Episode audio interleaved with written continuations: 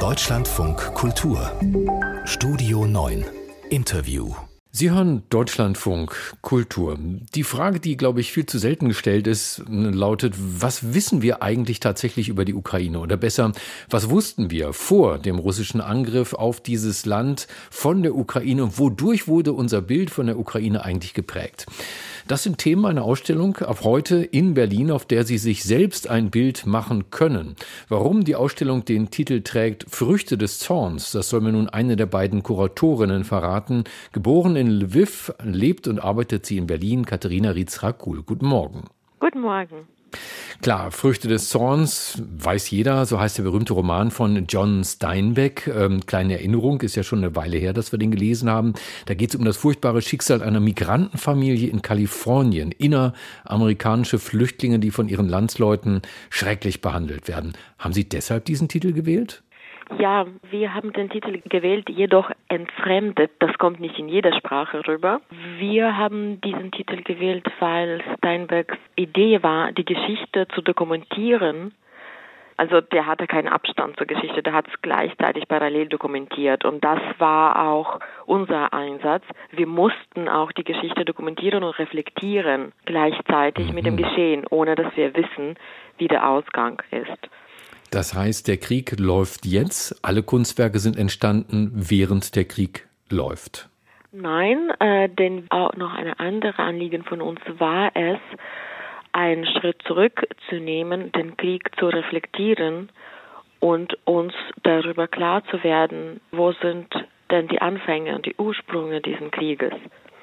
Deshalb verstrecken sich die Arbeiten, die wir zeigen in der Zeitachse von kurz vor Maidan, Kunst vor dem Anfang des äh, russischen Krieges in der Ukraine in 2014 bis 2023.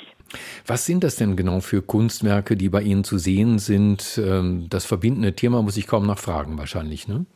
Ja, das verbindende Thema ist Ukraine und die Künstler sind sowohl Ukrainer die in der Ukraine leben, wie auch Ukrainer, die außerhalb von Ukraine leben, jetzt oder schon seit längerem. Es gibt auch deutsche Künstler, die Arbeiten zur Ukraine und in der Ukraine gemacht haben. Und unsere Erzählerfigur ist der belgische Künstler Steve Hepens, der sich mit Ukraine schon vor Maidan anfing zu beschäftigen und sehr tiefe Einblicke gewinnen konnte.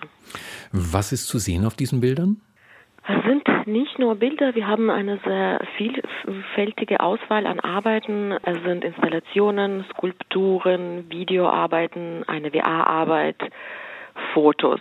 Und die beschäftigen sich mit unterschiedlichen Aspekten des laufenden Krieges und mit unterschiedlichen Aspekten der Ursprünge des Krieges. Können Sie uns eins mal vorstellen? Die Installation von Open Group entstand als Projekt ziemlich am Anfang der russischen Invasion und läuft bis jetzt. Was die Open Group äh, sich fragte, war diese Zahlen von Opfern. 5000. Mittlerweile sind das 100.000. Was ist das? Weil ein Tod für uns die ganze Welt.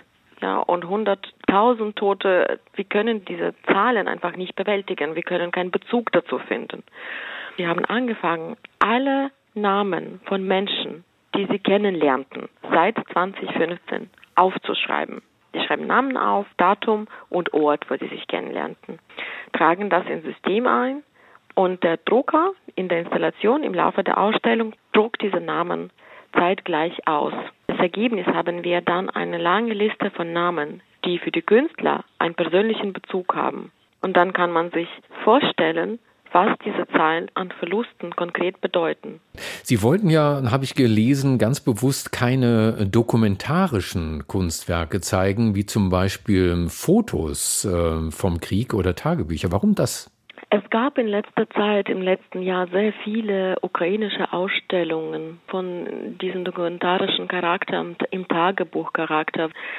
Aber diese Ausstellungen waren natürlich sehr schmerzhaft, aber auch sehr unreflektiert. Und das ist keine Kritik, das ist absolut normal und das war zu erwarten und ist zu erwarten. Wir haben jedoch so einen Luxus, dass wir nicht in der Ukraine leben. Wir stehen außerhalb und wir können anderes funktionieren.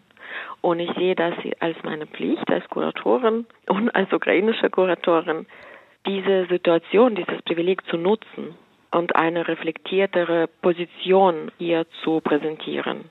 Denn man kann den Krieg nicht verstehen, ohne dass man da drin war. Wenn wir das nicht erlebt haben, wie Raketen und Bomben unmittelbar auf unsere Häuser fallen, wie diese stundenlange Luftalarm-Sirenen klingen, wie ist das ohne Strom tagelang zu leben. Das können wir dann auch nicht verstehen, egal wie unmittelbar die Fotografien das zeigen oder die Videoarbeiten. Aber wir können alle verstehen die Emotionen und die Gedanken, die dann in den Einzelnen herrschen, wenn sowas passiert. Durch diese Emotionen und Gedanken können wir die Anknüpfung finden. Und, und, diese Emotionen, vermute ich mal, sind natürlich in erster Linie negative Emotionen. Ist es eine Ausstellung, die die Besucher sehr traurig macht?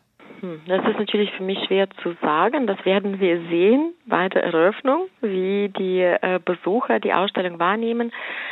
Aber dadurch, dass wir eben auf die Bilder des Todes verzichtet haben, bewusst nicht als Akt der Selbstzensur, sondern als Versuch einer anderen Strategie, glaube ich, dass äh, die Arbeiten eher zum Nachdenken anregen als zu Wut und Trauer. Obwohl ich muss zugeben, ähm, das ist uns nicht äh, vollständig gelungen und das haben wir auch so im Kauf genommen, gänzlich auf die Bilder der Zerstörung zu verzichten. Denn die Bilder der Zerstörung sind eigentlich bei allen im Kopf schon drin. Dennoch ähm, könnte es ja ein Problem sein, wenn sich Kunst und Kultur in einem aktuell laufenden Konflikt, in einem so offenen Krieg auseinandersetzt mit aktuellen politischen Ereignissen, dass da immer auch die Gefahr besteht der politischen Vereinnahmung oder gar äh, Propaganda.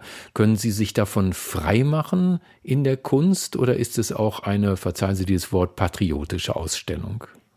Nein, es ist keine patriotische Ausstellung, denn in dieser Ausstellung äh, sind auch nicht ukrainische Künstler vertreten. Und da die Ausstellung sich auch mit Ursprüngen des Krieges beschäftigt, ist das schon zeitlich eine Distanz. Gibt es Vorstellungen von der Ukraine außerhalb der Ukraine, die Sie gerne korrigieren würden mit dieser Ausstellung? Ich sehe mich jetzt nicht als Don Quixote und der Lage mit Mühlen zu kämpfen aber es liegt in meiner Möglichkeit, unkommentiert zu zeigen, wie qualitativ gut die ukrainische zeitgenössische Kunst ist, wie gut sie lesbar ist im europäischen Kontext. Und wir können auch die Ukraine näher bringen, dass diese gedankliche und emotionale Ebene die die Arbeiten ansprechen. Man kann diese Distanz kürzen zwischen Leuten, die außerhalb der Ukraine sind. Ab heute zu sehen im Haus am Lützowplatz in Berlin die Kunstausstellung Früchte des Zorns. Katharina Rietzra-Kuhl ist eine der beiden Kuratorinnen. Ihnen danke für das Gespräch im Deutschlandfunk Kultur. Vielen Dank.